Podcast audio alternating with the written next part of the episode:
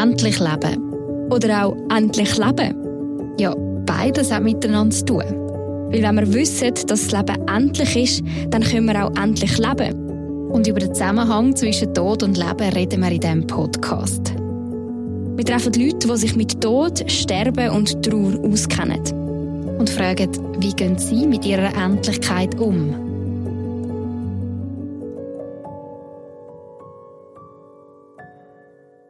Mein Name ist Leonie Kaiser und für die Aufnahme von dieser Folge von Endlich Leben habe ich mich ein bisschen überwinden um an den Aufnahmeort zu gehen.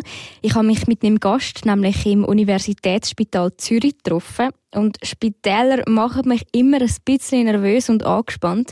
Ich finde sie ehrlich gesagt ein bisschen beängstigend, weil ich nicht so recht weiß, was dort alles so passiert und ob ich echt etwas sehe oder höre, wo ich nicht weiß, wie ich damit umgehe. Aber ich kann jetzt im Nachhinein sagen, es hat sich gelohnt. Ich habe mich dort nämlich mit dem Markus Feutz getroffen und das Gespräch ist sehr spannend gewesen. Er schafft unter anderem im Kompetenzzentrum Palliative Care ich sage das immer wieder, wir sind, wir sind Hebammen am anderen Ende vom Leben. Und die Geburt und, und das Sterben und der Tod haben extrem viele Parallelen. Also beides, bei beidem kommt man vom einen in einen anderen Zustand. Jetzt in meiner Überzeugung ist beides mal ein Leben vor einem. Also vielleicht einfach in einer anderen Form. Ich habe mit Markus Feutz über seine Arbeit beim Unispital Zürich geredet und auch über ihn persönlich, wie er aufs Sterben und aufs Leben schaut.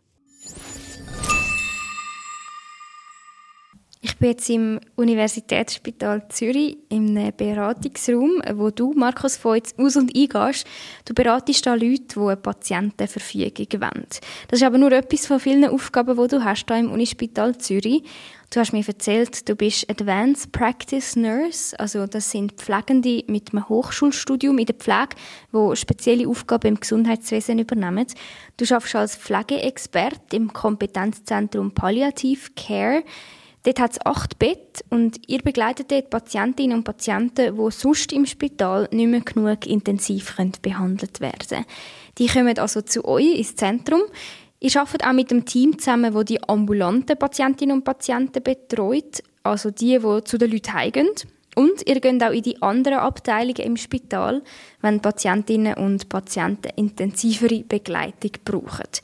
Jetzt die Leute, die ihr im Kompetenzzentrum Palliative Care begleitet und behandelt, kannst du ein bisschen beschreiben, was sind das für Menschen? Wie geht es denen?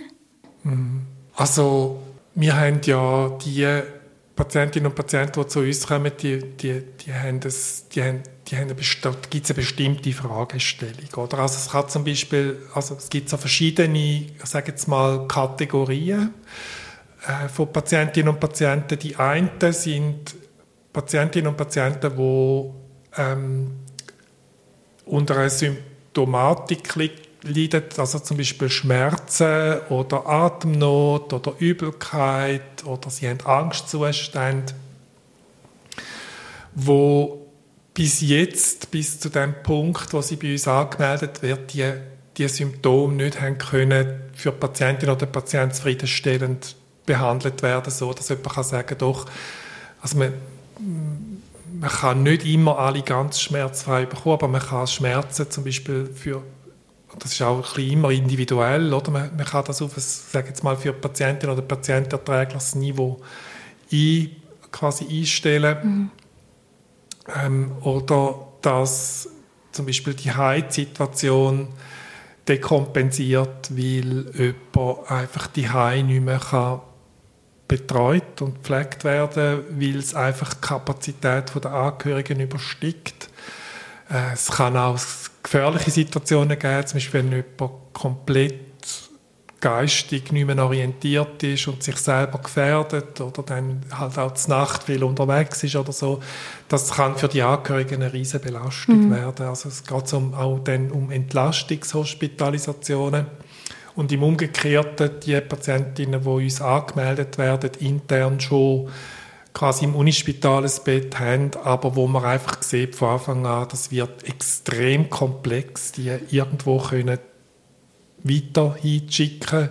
Also sieht man dann zum Beispiel heim, geht definitiv nicht, weil einfach zu krank sind, für heimzugehen, dass man dann auch von uns aus sogenannte komplexe Austrittsbeha äh, Austrittsplanung macht, wo man einfach nochmal die Situation holographisch anschaut oder, und schaut, was, was ist der beste Ort für diese Situation und für die Patientinnen.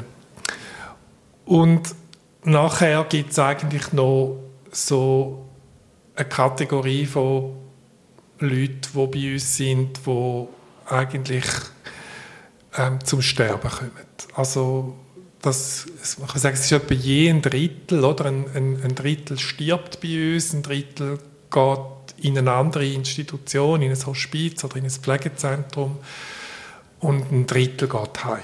So kann man das etwa, und das ist so, das sind so die Leute, die bei uns sind. Also man ist bei uns nicht einfach dauerhaft, wir sind genauso wie alle anderen Spitalabteilungen, da gibt es manchmal auch ein bisschen Missverständnis, selbst innerhalb vom Unispital, dass man einfach denkt, ja gut, äh, jetzt liegt jemand schon recht lang in dem Bett und wir kommen nicht weiter mit der Planung, äh, melden wir mal bei der Palliativstation an und so mit der Idee, dass wir eine Langzeitstation sind. Und da müssen wir immer wieder einfach korrigierend eingreifen und sagen, nein, wir führen eine akute Behandlung bis dorthin weiter, solange sie, solange sie akut ist. Also eben, wenn zum Beispiel die Symptome nicht gut eingestellt sind, das ist ein Grund, zu uns zu kommen.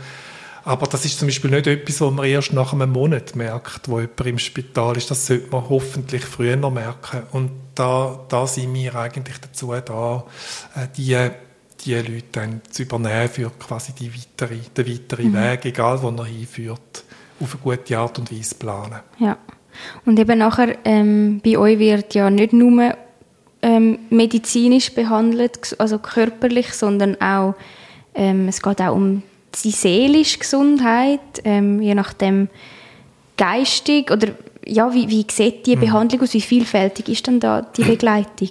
Genau, also das, was wir anbieten auf der Palliativstation, ist äh, es hat, gibt einen Begriff für das, ist eine Palliativ-Komplex-Behandlung.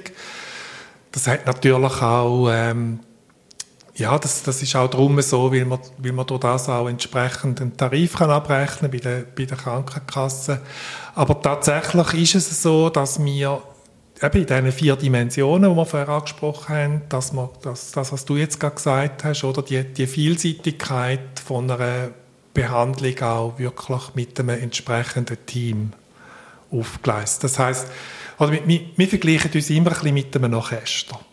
also in einem Orchester, je nachdem, oder die Patientin oder der Patient liest Musik aus. Also sagt irgendwie, ich will jetzt das Flötenkonzert von Mozart, dann brauchst du keine Giga. Oder? Also dann, dann, dann brauchst du eben Flötistinnen und Flötisten. Und, und wir schauen einfach, also wenn, wenn jemand zu uns auf die Palliativstation kommt, dann gibt es zuerst mal eine Einschätzung von der Situation und von der Person, und wo man dann nachher quasi einen Plan macht, oder? Wir, wir, fragen, wir fragen, was ist Ihr Ziel? Was möchten Sie mit dem Aufenthalt auf der Palliativstation erreichen? Was, was, was ist Ihr Ziel? Und wir haben ja dann logischerweise auch ein Ziel, oder? Also wir haben einen Auftrag, auch das Ziel zu erreichen.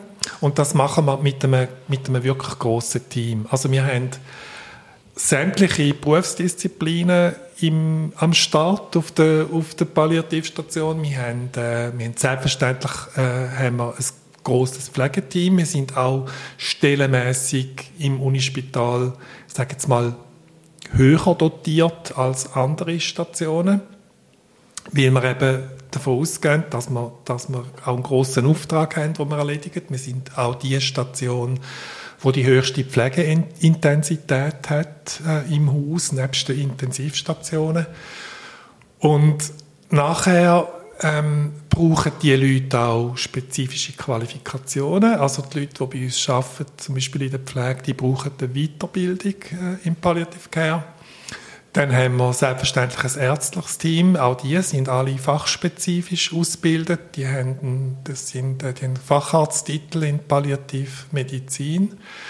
Und nachher haben wir die ganze Therapie, also Physiotherapie, Ergotherapie, wir haben Ernährungstherapie, dann Sozialdienst ist äh, involviert, dann haben wir eine Psychologin, die zu einem bestimmten Prozentsatz. Also alle, alle Patientinnen und Patienten haben das Angebot, oder auch die Angehörigen natürlich. Wir behandeln ja nicht nur Patientinnen und Patienten, sondern wir betreuen die Angehörigen mit.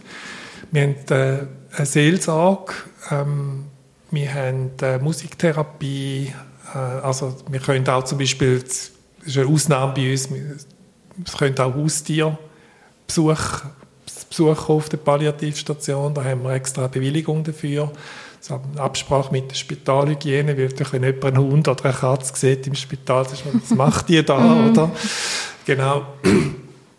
Also wir sind, wir sind ähm, ja, also jetzt ohne Gewehr, vielleicht habe ich jemanden vergessen, aber wir sind wirklich ein grosses Team. Mhm. Und was auch noch speziell ist daran, wir treffen uns in diesem interprofessionellen grossen Team, treffen wir uns einmal in der Woche und dann werden alle, wo gerade Patientinnen und Patienten sind auf der Palliativstation, in dem interprofessionellen Team werden besprochen. Das heißt, wir machen das einmal in der Woche.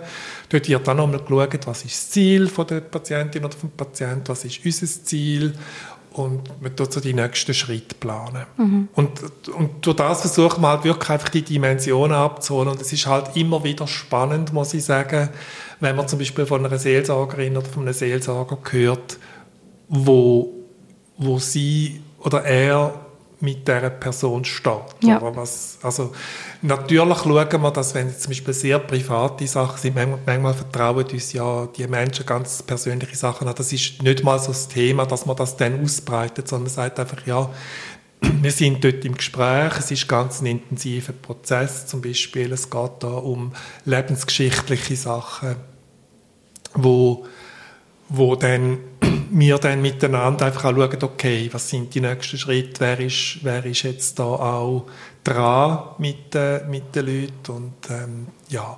Und nachher schauen wir halt einfach also noch ein bisschen, was, was sind Wünsche? Also wir haben zum Beispiel, ähm, schaffen wir dann noch mit anderen Organisationen zusammen, die uns in dieser Arbeit unterstützen. Wir haben übrigens auch freiwillige Mitarbeitende, also wir sind jeden Tag auch freiwillige ehrenamtliche äh, MitarbeiterInnen da, die sich um unsere Patientinnen und Patienten kümmern. Die sind dann, also ich sage immer, die, die bedienen eigentlich die drei grossen Z, also die sind zuhören, die geben Zuwendung und die haben Zeit. Und das ist so, das ist so die, die können einfach Sachen möglich machen, die wir als Lohnempfängerinnen nicht, können, mhm. nicht können anbieten Und dann so mit, mit Sachen, also was, was dann häufig ist, oder manchmal haben die Leute einen Wunsch. Also wir haben schon jemanden gehabt, der hat noch mal das Matterhorn gesehen oder äh, jemand hat mal in den See baden, jemand hat noch unbedingt in die Oper. Da gibt es eine Organisation, das ist äh, die Wunschambulanz. Und da haben wir also schon auch Ausflüge geplant gehabt, wo man also mit jemandem mit Infusionen und allem mit Opern ist, äh, mit, wow. de, mit den Baren quasi.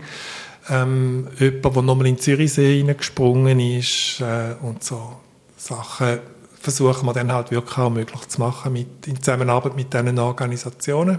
Oder in Zürich so, zum Beispiel jemand gehabt, der tatsächlich noch nie einen Elefant gesehen hat. Mit dem ist man dann ins Elefantenhaus reingegangen in Zürich so, so so Sachen versuchen wir halt wirklich auch möglich zu machen. Und dann haben wir noch ähm, andere Organisationen. Es gibt zum Beispiel noch äh, Hörschatz, weiß nicht, von dem schon mal gehört hast. Mhm. Die, die schaffen so, also die machen so Tonaufnahmen, wo man dann quasi äh, dann ah. kann den Angehörigen nachher übergeben, ja. also auch nach dem Versterben, wo sie wieder können hören können äh, oder dann gibt es noch zum Beispiel eine Organisation, die ich auch ganz toll finde, das ist Herzensbilder. Ja. Also da, die machen Fotos mhm. noch mit den Leuten. Äh, ja, also da sind immer wieder so auch ganz intensive Momente, mhm. ja, genau, wo man ja, das glaube ich. Mhm. Und was motiviert dich dazu? Warum machst du das? Also ich glaube, das ist eine ganz gute und ganz wichtige Frage. Ich habe mal vor vielen Jahren, also ich muss sagen, ich bin jetzt, äh, ich muss jetzt gerade schnell nachrechnen, Leonie, ich, ich glaube, ich bin äh, ja, etwa 30 Jahre jetzt ja. in der Palliative Care tätig. Und ich habe das in, in, verschiedensten, in verschiedensten Institutionen gemacht. Also ich habe äh, Hospizarbeit gemacht, ich bin draussen in diesem spezialisierten ambulanten Team. Ähm, ja, ich glaube, ich habe mal gehört von jemandem, der gesagt hat, du sollst jedes Jahr in dich gehen und dir überlegen, ist das noch gut, was du da machst? Mhm. Ist das noch richtig? Und das habe ich mir sehr zu Herzen genommen. Ich, ich habe irgendwie einfach gemerkt, wenn ich an den Punkt komme, wo ich müsste sagen, ja, es ist jetzt einfach Routine, ich stehe am Morgen auf und ich gehe arbeiten und, und, und das, das wäre nicht das, was ich würde wollen. Also für mich ist es für mich ist es nicht nur Beruf, für mich ist es eine Lebensaufgabe. Mhm. Also ich bin auch als Mensch da, ich bin nicht einfach, ich sage jetzt mal, also klar muss man sich in bestimmten Situationen abgrenzen und ich glaube, das lernt man auch über die Jahre, also dass man ja nicht alles kann zu sich nehmen Und ich glaube, ein großes Thema ist ja immer auch, wenn Sachen aufkommen am Ende vom Leben, wenn die Leute anfangen bilanzieren und so weiter, dass ich ja die, also manchmal ist das auch gut, also dann, dann sind die Leute mit sich im Einklang und aber manchmal ist es halt eben auch nicht so gut, oder? Und, und dort wirklich auch zu schauen, was ist dies und was ist meins, mhm. oder? Also quasi so, dass, ich sage jetzt mal, das Dasein und auch mal das Auszuhalten, nichts zu machen oder nichts können zu machen. Ja. Sondern einfach zu sagen, okay, ich bin jetzt da, es ist eine schwierige Situation, aber ich kann es nicht ändern. Und es ist es ist, einfach, es ist jetzt einfach meine Aufgabe, da zu sein. Bei ja. dir zu sein, in diesem Moment. Oder? Ich sage jetzt mal die achtsame oder heilsame Präsenz. Ja. Und du hast mir im Vorgespräch erzählt, dass du ähm, eigentlich mal hast Hebamme werden Genau, ja. Und das bist du ja jetzt nicht, aber für dich hat es gleich irgendwie einen Zusammenhang. Ich glaube nicht, dass ich nicht Hebamme bin. Also ich, ich habe das Gefühl, ich sage das immer wieder, wir sind, wir sind Hebammen am anderen Ende vom Leben.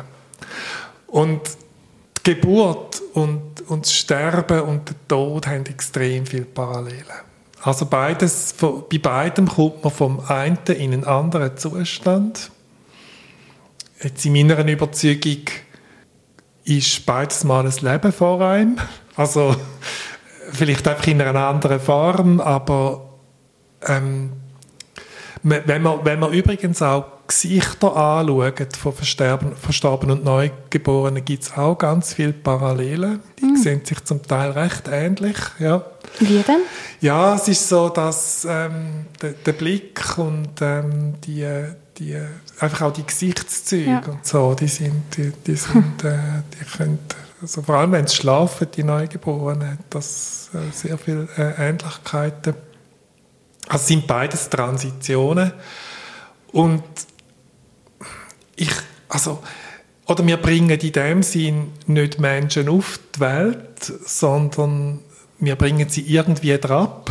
Also äh, wir, mhm. wir, es sind beides Begleitung. Oder? Im, Im einen begleitet man einen Geburtsprozess und in unserer Hebammenfunktion begleitet man einen Sterbeprozess. Und was wir halt auch auf die Welt bringen, sind Themen, Wörter, Sätze. Also ähm, wir, wir, wir geben manchmal im Unaussprechlichen geben wir eine Richtung oder, oder, ja. oder ein, also wir, wir gebären ganz einen Haufen, mhm. oder? Das also meinst du jetzt in also, Einfach im übertreiten Sinn natürlich, ja. ja. ja. Also die Wörter und Sätze, ja. in dem, wenn ihr mit den Patienten und Patientinnen redet. Oder mit den Angehörigen. Oder, ja. ja. Ja. Also was, was zum Beispiel, oder, also viel, viel, wo nicht in dem, in dem Umfeld arbeiten, die, die, für die ist das manchmal ein Rätsel, was man in gewissen Situationen sagt. Oder? Und dann sagen sie manchmal lieber nichts. Mhm. Oder sie sagen leider etwas einfach nicht so Sinnvolles. So. Und was, was ich zum Beispiel noch wichtig finde, ist wirklich die Sachen auszusprechen. Und ich glaube, das meine ich auch mit Gebären, oder? Also, dass, wenn, manchmal haben ja die Leute Synonym fürs Sterben. Also, sie mhm. sagen dann, ich hatte gerade, gerade äh, kürzlich jemanden gehabt, wo, wo ganz viel so in Metaphern geredet hat, oder? Und, und, und dann irgendwie sagt, ja, äh, ja, dann, dann wollte ich, dass man den Stecker zieht, oder was ist noch so, dann, dann wollte ich heim, oder Mhm. Dann ist, also, und ich, ich frage dann halt ganz konkret nach und sage, was meinen Sie genau mit dem? Was, was möchten ja. Sie mit dem sagen?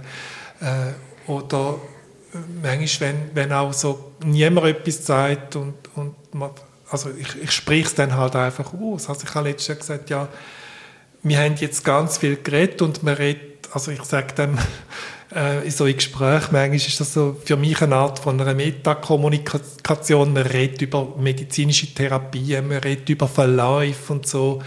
Aber niemand spricht da, dass eigentlich auch das Thema ist, dass das Leben jetzt auch könnte zu Ende gehen.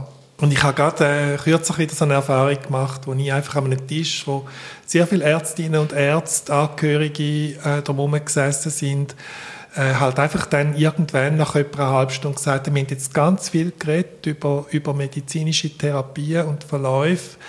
Ähm, ich, dann manchmal noch so vielleicht nachschieben sagen, wenn ich offen darf reden und dann nicken alle, oder? dann sage ich, ja, ist dann auch das Sterben schon mal thematisiert worden? Und, und dann ist das manchmal wie eine Befreiung, also dass die Leute dann einfach irgendwie, ja, dass das dann dass es so von denen abfällt und so, so ausschnaufen und sagen so, endlich, oder? Ja. Oder auch, wenn, wenn sehr viel Spannung da ist, vielleicht damals zu fragen, haben sie dann ihrem Vater oder ihrer Mutter die Erlaubnis gegeben zum Sterben? Weil manchmal braucht, braucht jemand auch das Okay dafür. Ich, mhm. darf jetzt, ich darf jetzt gehen oder ich darf jetzt sterben. Und das meine ich auch mit, mit mhm. Hebammenfunktion, oder? Dass wir, dass wir dort einfach es braucht übrigens sehr viel Mut in dieser Arbeit, ich, ja. oder? Einfach wirklich einmal, es kann auch mal schief gehen natürlich, oder? Das kann jemand völlig, äh, aber ich glaube, da, da geht es auch darum, dass man über die Jahre vielleicht auch ein Stück weit halt eben ein Fingerspitzengefühl mhm. entwickelt und das Wasser testet zuerst, oder? Und schaut, okay, kann ich jetzt das ansprechen? Und darum hole ich mir dann manchmal, so, dort, wenn ich nicht so sicher bin, hole ich mir die Erlaubnis und sage, wie, wie offen darf ich reden mit ihnen, oder? Und dann sagen die Leute aber in der Regel, wir sind froh, wenn sie offen sind oder ja. so. Und das kommt dann manchmal auch wieder zurück, dass sie sagen, so offen hat noch gar nie jemand geredet mit mir und sind dann auch dankbar dafür. Aber das meine ich, oder? Ich meine, wir, wir, wir sind in dem Sinne eben schon auch eine Geburtsabteilung, wo, wo, wo äh, ja, wo, wo, wo, ganz viel, äh, wo ganz viel auch ermöglichen kann durch das. Findest du, man müsste im Allgemeinen, die Gesellschaft, müsste ein bisschen offener über das Sterben reden?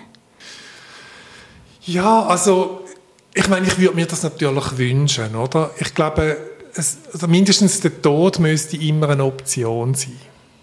Oder Sterben. Also es müsste einfach, es ist einfach, es ist er ist allgegenwärtig. Mhm. Der, Tod, der Tod ist überall. Er kann auch jederzeit uns alle betreffen, oder? Aber die meisten denken, also es kann niemand sagen, sie wissen nicht, dass man stirbt und dass der Tod gibt. Es denken einfach alle, er passiert nur den anderen. Ja. Oder? Und nicht, und nicht mir selber. Aber äh, ich glaube, wenn man sich dessen bewusst ist, dann lebt man auch anders. Und ich meine, jetzt was, was mich betrifft, oder man muss sich ja ehrlicherweise zwischendurch auch fragen, warum habe ich mir diesen Arbeitsort ausgesucht, warum mache ich diese Arbeit? Ist es ja vielleicht auch ein Stück weit, dass man da selber hat weiterkommen mit dem Thema ähm, oder dass man sich, ich meine, klar braucht man gewisse Affinität und Interesse und ich glaube jetzt irgendwie wenn man sich nicht will, mit dem Sterben und dem Tod auseinandersetzt, ist man in dieser Arbeit sicher nicht, nicht richtig. Mhm. Aber weißt, ich glaube nicht, dass man, dass man einfach so pauschal kann sagen, die Leute sollten mehr. Ich meine, es wäre natürlich wünschenswert und für mich wäre es ein Stück weit, also ich möchte niemand, aber ich glaube, es sollte, sollte auch eine Art Bürgerpflicht sein, ja. oder sich ja. zumindest damit auseinandersetzen, äh, was, was stelle ich mir denn so vor.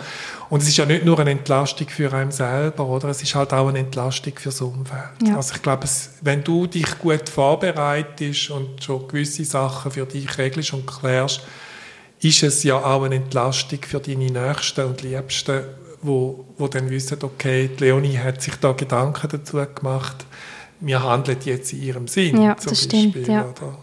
Aber ja, aber eben, ich, ich bin nicht so ein Freund davon, wenn man den Leuten irgendwie sagt, was sie alles sollten und müssten. Aber ich sage auch immer, auf der anderen Seite gibt es ja ganz einen Haufen Menschen, die ja auch Ansprechpersonen sind für das, entweder im eigenen Umfeld oder man kann eben zum Beispiel, also ich, ich rede in der in der Erstellung von Patientenverfügungen. Weißt, man kann es gar nicht so genau voneinander trennen, oder? Mache ich jetzt die Arbeit oder die Arbeit? Aber ich thematisiere das Sterben und den Tod natürlich immer, oder? Und, und das gehört ja auch dazu, wenn man eine Patientenverfügung macht, dass eben man ein bisschen daran denkt, zu welchem Zeitpunkt wäre dann der Tod auch ein willkommener Gast. Er muss nicht immer nur schlimm sein oder tragisch sein, er kann auch, er kann auch sanft sein und er kann auch ein Erlöser sein. Oder?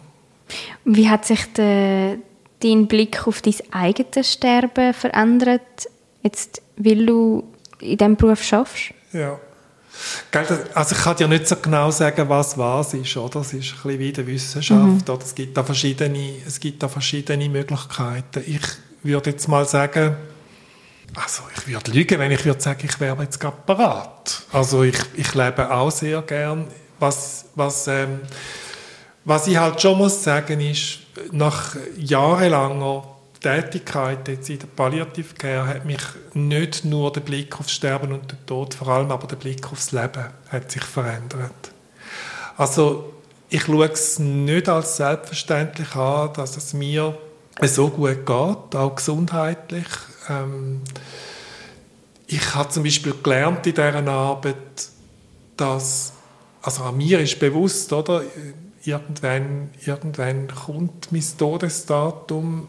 Ich ähm, mache mir auch Gedanken dazu, wie ich möchte sterben, wo ich möchte sterben.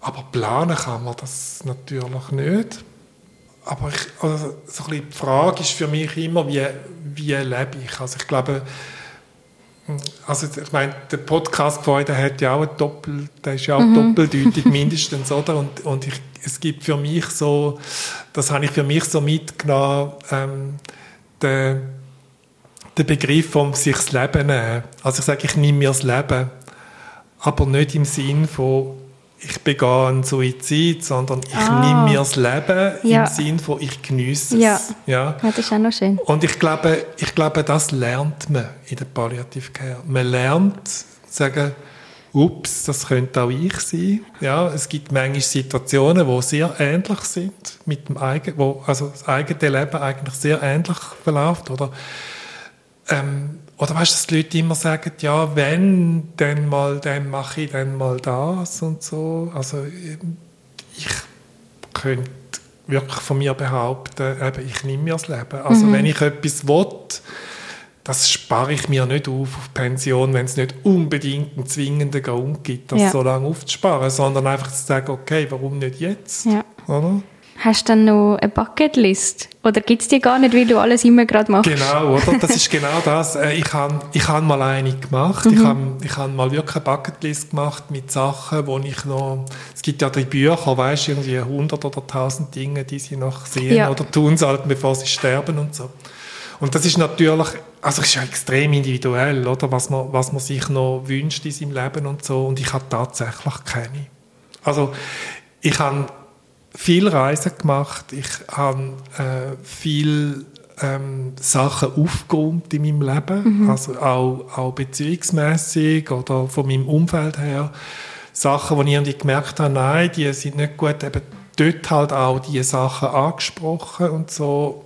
Ich habe keine, also weißt, wenn ich dir jetzt einfach, es klingt jetzt irgendwie völlig abtauscht, wenn ich dir jetzt einfach sage, es wäre okay, ich, wenn ich jetzt heute wird konfrontiert werden mit einer Situation, wo wir würde sagen, hören Sie, Sie haben jetzt noch, wenn es gut geht, sechs Monate.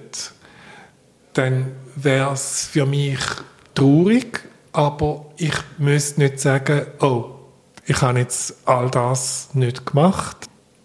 Und das ist auch sehr früh in meinem Leben, also auch, ich würde sagen, ein Auslöser von, von meinem Umfeld, das ich drin geschafft habe, ist so wirklich auch gewesen, ähm, dass ich zur Erkenntnis komme, dass Leute, die bilanzieren, am Schluss vom Leben, die, die bereuen eigentlich fast nie, was sie gemacht haben.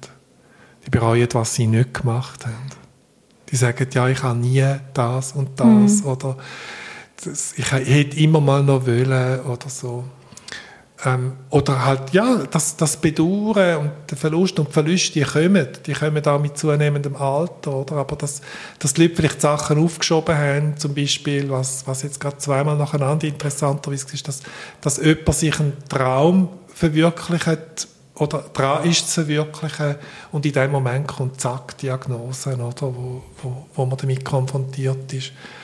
Und und das muss ich sagen, das beeindruckt mich jedes Mal nachhaltig, wenn ich denke, wow, ja, ähm, jetzt genau, das ist der falsche Moment, oder? Äh, wo, wo ich glaube auch, und ich glaube, das ist auch eine wichtige Aufgabe von uns, oder? Wenn ich dann vielleicht einmal an so einem Bett sitze und auch meine Betroffenheit zum Ausdruck gebe und sage, ja, das, das ist ja furchtbar, was sie da erleben, oder ihnen ist jetzt da gar nichts erspart worden oder so das nimmt man für sich natürlich mit.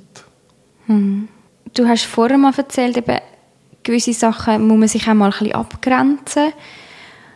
Fällt dir das einfach? Oder eben gerade so Situationen, wenn du sagst, man nimmt es ein bisschen mit, oder wie kannst du das so ein bisschen herausfiltern? Was nimmst du jetzt mit und was eher nicht?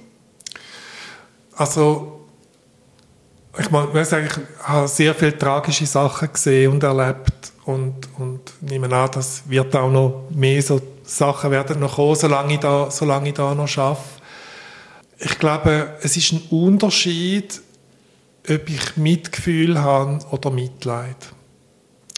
Ich glaube, äh, beides ist möglich, aber ich kann mitfühlen und mich trotzdem abgrenzen, indem ich einfach sage, es ist leider dir passiert und nicht mir, aber ich finde, das ist furchtbar. Und ich, also das ist auch authentisch, oder? Ich, ich, ich habe eine Betroffenheit und von dieser Betroffenheit kann und will ich mich nicht abgrenzen. Aber ich will mich davon abgrenzen, quasi müssen die Idee zu haben, ich muss dir jetzt helfen und mhm. ich muss das Problem jetzt für dich lösen. Das kann ich nicht. Oder? Und ich meine, ich, ich kann ja auch nicht für die Leute sterben. Und ich kann nicht für sie trauern und ich kann nicht für sie Schmerzen haben.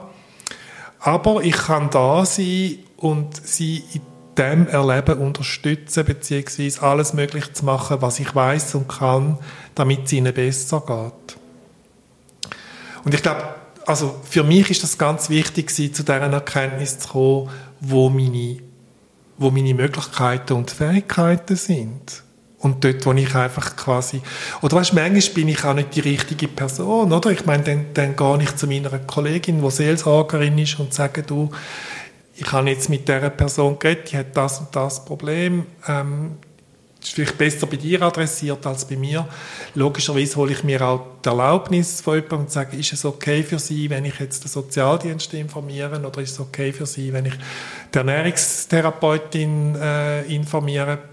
Aber ich also für mich hat die Abgrenzung auch damit zu tun, dass ich nicht für alles muss und kann zuständig sein, sondern dass ich das auch kann abgeben oder einen Teil davon kann abgeben oder so. Mhm. Das meine ich eigentlich und aber nicht von dem Gefühl. Von dem Gefühl wollte ich mich nicht abgrenzen. Und wir haben auch vorher eben so ein bisschen darüber geredet, wie du so auf deinen eigenen Tod schaust oder ja. auch eben aufs Leben. Ähm, Hast du dir schon mal vorgestellt, wie deine eigene Beerdigung würde aussehen? Also da bin ich sehr, da, kann, da bin ich sehr klar, ja, das weiß ich. Also ich weiß, ich weiß, dass ich, ich weiß, dass ich kremiert werden. Das ist für mich, ich kann mir das nicht vorstellen, äh, dass ich, dass ich quasi als Verstorbene beerdigt würde. Das würde ja nicht. Ich wollte auch kein Grab.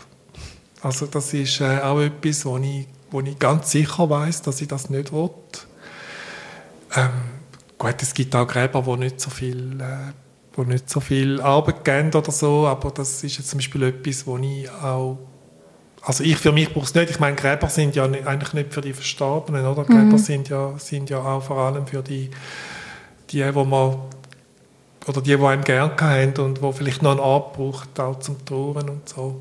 Aber du willst ihnen wie keine Arbeit machen, oder habe ich es richtig verstanden? Ja, nein, ich wollte einfach, ich, ich, also ich muss ehrlich sagen, mich faszinieren die Friedhöfe. Also für mich ist zum Beispiel, wenn ich gehe reisen, und ich bin viel reisen, es gehört für mich immer zum Programm, dass ich auf die Friedhöfe gehe, weil das sagt mir so viel auch darüber aus, oder wie eine Gesellschaft mit dem Sterben und dem Tod umgeht. Ähm, und was es auch für Möglichkeiten gibt, wie man quasi kann äh, bestattet werden. Aber ich habe ich ha da ganz konkrete Vorstellungen. Ich will das nicht. Ich will auch keine, keine Urne in dem Sinn oder so, sondern ich will wirklich, dass ich ganz zurück in die Natur gehe. Also das, äh, gibt auch einen Ort, äh, wo, wo ich in meiner Kindheit sehr gerne hatte und ich eigentlich wirklich mein Wunsch ist, dass ich dort äh, in dem Sinn meine letzte Ruhe finde. Ja. ja. Ähm, wenn das, also ja, ich muss ehrlich sagen, ich, ich habe auch gemerkt, ich, also ich glaube, ich kann da von mir sagen, ich habe eine unglaubliche Offenheit. Ich kann alles, was die Leute möchten. Oder ich meine, was man ja mittlerweile, man kann sich ja zum Diamant pressen und weiß ich was alles. Mhm. Oder? Ähm, ich habe da so viel erlebt an Wünschen, oder? Und ich würde sagen, das hat mich, das hat mich einfach total angespannt, selber kreativ zu werden und so zu merken, ähm, ich bin da vor vielen Jahren nicht dort gestanden, wo ich, das für mich eigentlich klar war, was möglich ist und was nicht möglich ist. Und heute ist das für mich eigentlich so, dass ich sage, ich für mich hätte es gern so, aber ehrlich gesagt am Schluss kümmert es mich auch nicht mhm, so wahnsinnig ja. fest, oder? Also es ist, äh, es ist ja mehr, mehr das, was jetzt ist, oder? Ja. Und, äh, ja. Aber es ist so spannend, was ich auch immer wieder gerade in diesen Beratungen von den Patienten, von den Leuten höre, wie sie sich das vorstellen. Das ist, also es sagt so viel über die Leute aus. Ja. Da, also hat es ganz verschiedene Wünsche, was die Leute wollen. Extrem. Also mhm. das ist so vielfältig und und so kreativ zum Teil, also wo ich wirklich äh, sage, wow, oder? Also das... Äh, Kannst du ein Beispiel sagen? Ich, kann, ich könnte 100 Beispiele sagen, ja. Also jemand, wo, wo einfach gesagt hat, ähm, er möchte, dass seine Asche auf einem Autoschrottplatz ausgestreut wird, zum Beispiel, oder? Und logischerweise frage ich dann, warum, oder? Und, und, und dann erfahrt man aber so viel über den mhm. Menschen, oder? Mhm. Oder jemand, der sagt, ich möchte, dass meine Äste dort hergestreift sind. Das habe ich halt, dort habe ich als Kind immer mit meinem Jutti-Böllen als Garage-Tor hergepollert, mhm. oder? Und das ist für ihn einfach so. Oder, ja, oder jemand, der zum Beispiel inszeniert hat, wo quasi gesagt hat, ich möchte offen aufgebaut werden im Sarg. Ich ich möchte Leute zwingen, noch an mir vorbeizulaufen und mich nochmal anzuschauen und all so Sachen. Oder? Das, ja, das ist spannend. finde ich total spannend und finde ich auch, also das, ich muss sagen, das ist ähm, vielleicht in meinem nächsten Leben dann werde ich dann Bestatter oder so. Also das ist jetzt wirklich, äh, das, das finde ich wirklich total spannend, was die ja. Leute da alles für Ideen haben. Ja. Also glaubst du an, ein, an eine Wiedergeburt oder was, ja, was also, denkst du? Also ich, ich bin, glaube ich, jemand, wo, wo, ähm, wo immer wieder der Kopf und die Wissenschaft sehr in den Weg kommt. Ich, ich merke, ich also wirklich, glaube beide Anteile sind bei mir sehr stark. Ich müsste dir, wenn ich dir ganz eine ehrliche Antwort geben würde, würde ich sagen, ich bin da sehr apathisch. Also, ich, ich kann nicht sagen, es ist etwas und ich kann aber auch nicht sagen, es ist nichts. Es ist, es ist, es ist beides für mich nachvollziehbar. Ja. Ähm, aber ich bin überzeugt, es gibt in dem Universum oder es gibt so viele Sachen, die wir nicht wissen und nicht wahrnehmen und uns nicht vorstellen können, weil unsere Vorstellungskraft also ich weiß nicht, ob es der Einstein war, oder? aber er hat ja irgendwie, hat es ein bisschen anders gesagt, er hat es nicht so gesagt, wie ich es jetzt sage, oder? aber er hat irgendwie gesagt, so im Sinn von, also quasi die Dummheit der Menschen und das Universum sind unbegrenzt. Beim zweiten bin ich mir nicht ganz sicher. Also, ähm, ja. so, weißt, dass es, dass es einfach, ich glaube, irgendwo stehen wir an mit unserer Vorstellungskraft, oder? Und ich würde sagen, da schaffe ich dran. Also ich, ich, möchte, ich möchte da noch ein bisschen weiterkommen, aber so mit einer totalen Überzeugung können sagen. Ich hoffe, dass es nachher etwas gibt. Also du hast ja am Anfang auch gesagt, eben, äh, wo wir von den Hebammen geredet ja. haben, dass du als Baby, wenn es auf die Welt kommt, kommt es in diese Welt ja. und nachher geht es weiter ja. in ein anderes Leben oder genau. so, hast du gesagt. Also hast du schon das Gefühl, es könnte weitergehen, aber bist einfach wie noch nicht so ja. sicher, oder? Oder ich meine, also wenn, wenn mich einmal jemand gefragt hat, gibt es das Leben gibt es Leben nach dem Tod, oder? Ich, sage, ich beschäftige mich eigentlich schon sehr fest damit, gibt es Leben vor dem Tod. Ähm, also lebe das Leben, das du jetzt hast, mhm. oder? Und, und eben, spar nicht alles auf. Aber, aber ähm, ja, also wir, wir, wir, kommen, wir kommen, eben mit der Geburt kommen wir in eine andere Welt, oder? Also da, da, da, da gibt es irrsinnige äh, Theorien darüber, was da alles, was da alles passiert. Ähm, und ich kann, mir, ich kann mir das durchaus vorstellen, dass es nach dem Tod in einer anderen Form weitergeht. Was ich nicht glaube, ist, dass wir mit dem gleichen Körper wieder auferstehen. Es gibt ja gewisse, gewisse Vorstellungen, oder, wo das, das, das glaube ich jetzt zum Beispiel nicht. Das, das macht auch nicht so wahnsinnig viel Sinn, oder? Äh, jetzt, äh, in meinem, in meinem mhm. Verständnis. Aber in dem Sinn eine, eine Auferstehung in, in dem Sinn, dass, dass es irgendeiner Form in, in, in, einer, in, in einer anderen Dimension das kann ich mir, das kann ich mir vorstellen. Mhm. Einfach. Und ich frage mich auch, wie wichtig das ist, wie konkret, dass ich mir das vor dem mhm. muss können vorstellen Aber ich bin extrem neugierig. Ich bin, glaube extrem neugierig, was nachher, was nachher kommt. Und, und darum hat er vorher gesagt, ich bin da sehr apathisch, wenn dann halt nichts ist, so what, oder? Also dann ist es halt, ja, ja. ja. Also, Markus Voigt, ja. danke vielmals für das Gespräch. Gibt es etwas, was dir noch wichtig wäre, zum Ergänzen? Ach, danke vielmals. Also, hat mich, hat mich sehr gefreut, danke mit dir über das zu reden. Ja. ja, mich auch. Merci vielmals. Endlich Leben, ein Podcast von ERF Medien Schweiz. Mehr auf erfmedien.ch-podcast.